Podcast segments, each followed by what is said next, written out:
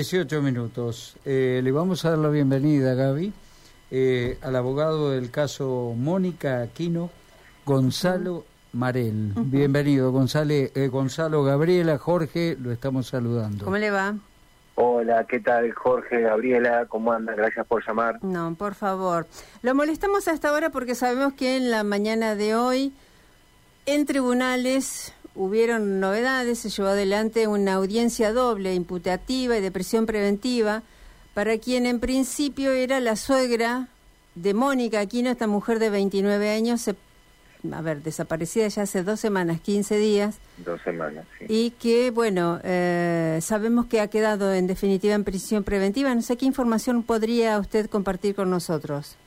Bueno, la novedad procesal eh, en la causa, ¿no? Que ya tiene dos imputados, y, preventivamente detenidos, los principales indicados, eh, Hugo Pérez y Daniel Pérez, Mario Pérez, eh, se le suma ahora Aguirre, la mamá de los imputados, que, hoy quedó, por supuesto, luego de la imputativa, de leerle los derechos, como imputado, eh, se sumó el pedido de, prisión preventiva, lo cual determinó que, quede en esa condición. Eh, ¿Saben eh, el rol que cumplía? ¿Por qué fue detenido en principio y qué se le imputó? Claro, sí.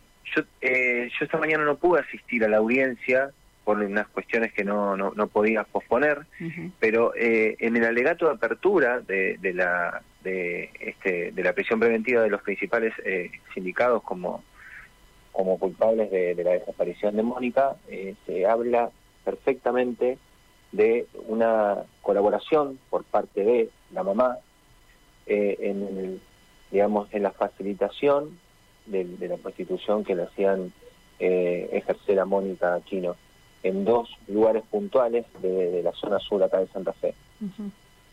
O sea que se encargaba no solamente Hugo, sino que el hermano también y también en efecto la madre. En ese marco se ha pedido eh, la prisión preventiva. Eh, se habla también de mm, la violencia que ejercían los tres para con Mónica. Por supuesto, eso también forma parte de la tipología penal que tiene la, causa, eh, que es, por supuesto, violencia de género y amenaza. ¿Qué nos puede decir en torno de la búsqueda de Mónica? ¿Hay algún rastro? ¿Se están siguiendo algunas pistas? ¿Hay testigos que eh, indican que la vieron en algún momento o creyeron haberla visto? Sí, sí. La búsqueda de, Mónica no solamente este, cuenta con la particularidad de, la participación, por supuesto, de la Fiscalía, dando instrucciones al respecto, eh, la, policía, eh, la División de Trata de Personas de la Agencia de Investigaciones Criminal y este, la familia que se sumó en estos últimos días a una, a una búsqueda eh, de forma particular. ¿no? Lo hacen a través de de botes, de lanchas eh, en la zona de Varadero Sarzotti, junto con hermanos, primos eh, y algún que otro vecino que, presta colaboración al efecto. ¿Por qué por allí? ¿Por qué en el agua? Porque, bueno, en principio se entiende que puede que puede haber sido eh, arrojada, ¿no? El río. Sí. La fiscal cuando tomó contacto con la prensa en la mañana de ayer nos decía que ella entendía que pueden haber muchas hipótesis, pero en principio eh, tiene tres más eh, fuertes o, que ella entiende que pueden llegar a ser las de mayor peso. Una es que haya sido cooptada por alguna organización de tráfico de personas, la otra es que se haya logrado zafar de, esta situación, que se haya ido, que esté escondida. Le parecía raro porque sabe que es una madre muy presente. Y la otra, bueno, es esta otra alternativa que es la que no queremos, no, no, querríamos conocer, ¿no? Esa tercera alternativa nos da la posibilidad de que, bueno, ante hay un abanico de posibilidades, ¿no? Una de las posibilidades es que haya sido arrojada en la zona, está muy cerca del río Salado, y bueno, esa es una. La primera, la, la, primera eh, que, que, bueno, que desliza la, la fiscal, ahí yo no daría una opinión al respecto porque ya cambiaría de, digamos, la, la, la aseveración que hizo, como usted bien me marca, si es, fue capturada por una red de personas, estamos hablando de un delito federal. Entonces ahí estamos eh, quizás cambiando un poco el eje de la cuestión, ¿no? Claro, sería sería otra tipificación y sería otra eh, otra la justicia la que tendría como que estudio como estudio jurídico eh, estamos analizando recurrir al foro federal eh, para hacer la denuncia, por supuesto, de, de, que Mónica pudo haber sido este, bueno captada por una red de trata de personas. estamos analizando estamos analizando todas esas posibilidades. En principio entendemos que eh, seguimos con la investigación, la, Fiscalía está tomando las medidas que, que, bueno que se requieren en estos casos y somos cautelosos para, para ver cómo avanzamos en el, en el marco de, que todavía sigue sin sin aparecer Mónica, ¿no? Claro. ¿Qué nos puede contar en torno de la vida de Mónica? ¿Qué le contó su mamá o sus, sus hermanos, sus vecinos? Bueno, Mónica hace ya un tiempo eh, no tenía contacto con la familia, producto de que este, tanto su expareja como, como el entorno familiar de, su expareja no le permitían tener contacto. Mm. La última comunicación que tuvo Mirta eh, fue para, eh, creo que las últimas fiestas que hubo, no sé si Navidad o Año Nuevo, y solamente fue un efecto de saludo familiar. Después cortó la comunicación. Mirta, Mirta sería la madre de Mónica. Claro, sí, Mirta Machado, quien fue la que la que se comunicó con nosotros para que nosotros le, prestemos asistencia en este caso, ¿no? Sí, eh, doctor, que no, que además de, porque queremos conocer el entorno, víctima de violencia desde hace cuántos años, inclusive.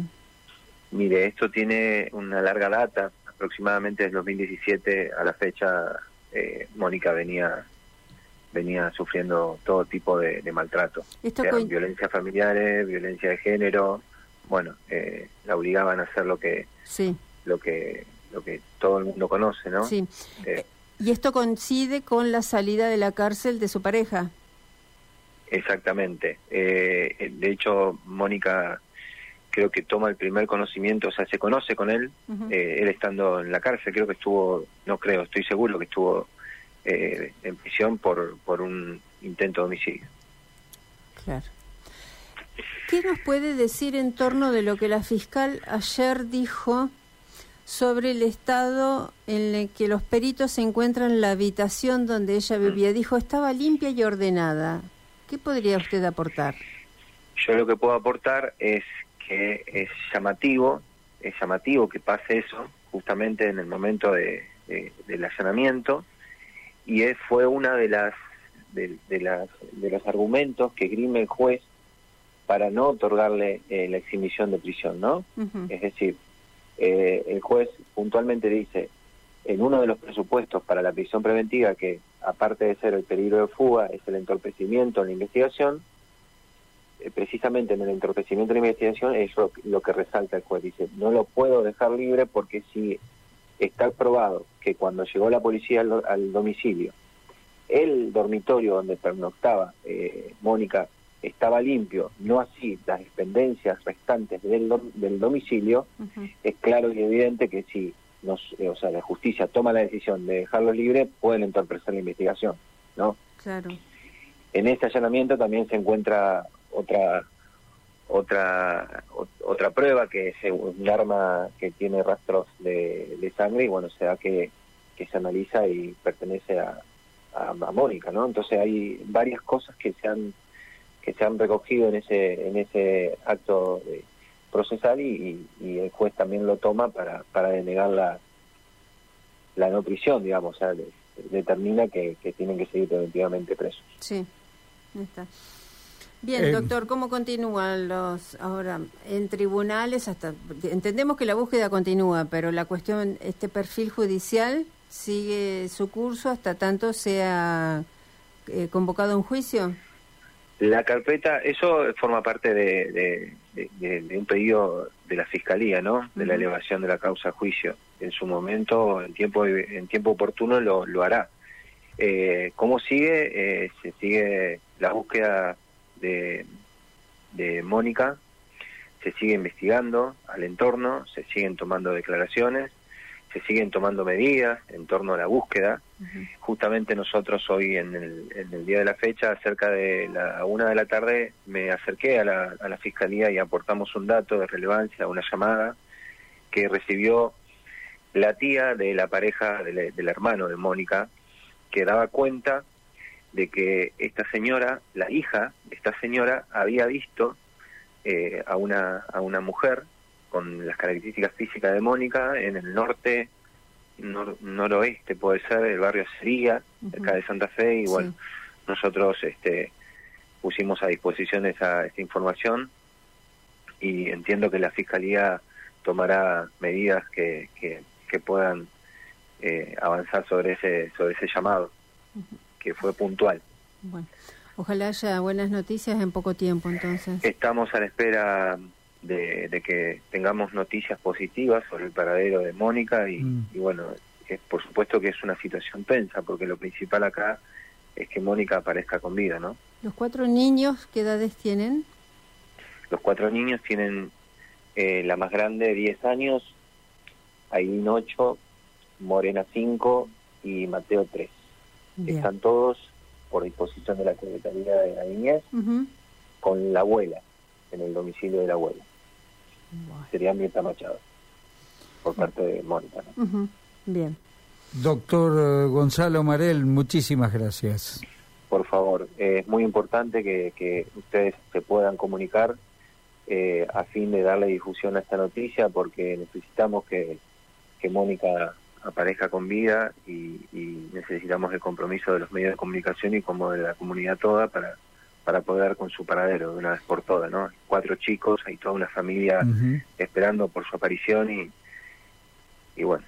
Seguimos, seguimos el caso del primer momento, doctor Gonzalo Marel. Bueno, ha sido muy, amable. Gracias. ¿Eh? Un abrazo igualmente para usted y muchísimas gracias. Gracias por la comunicación. por favor. Hola amigos de Abriendo Puertas, los escucho desde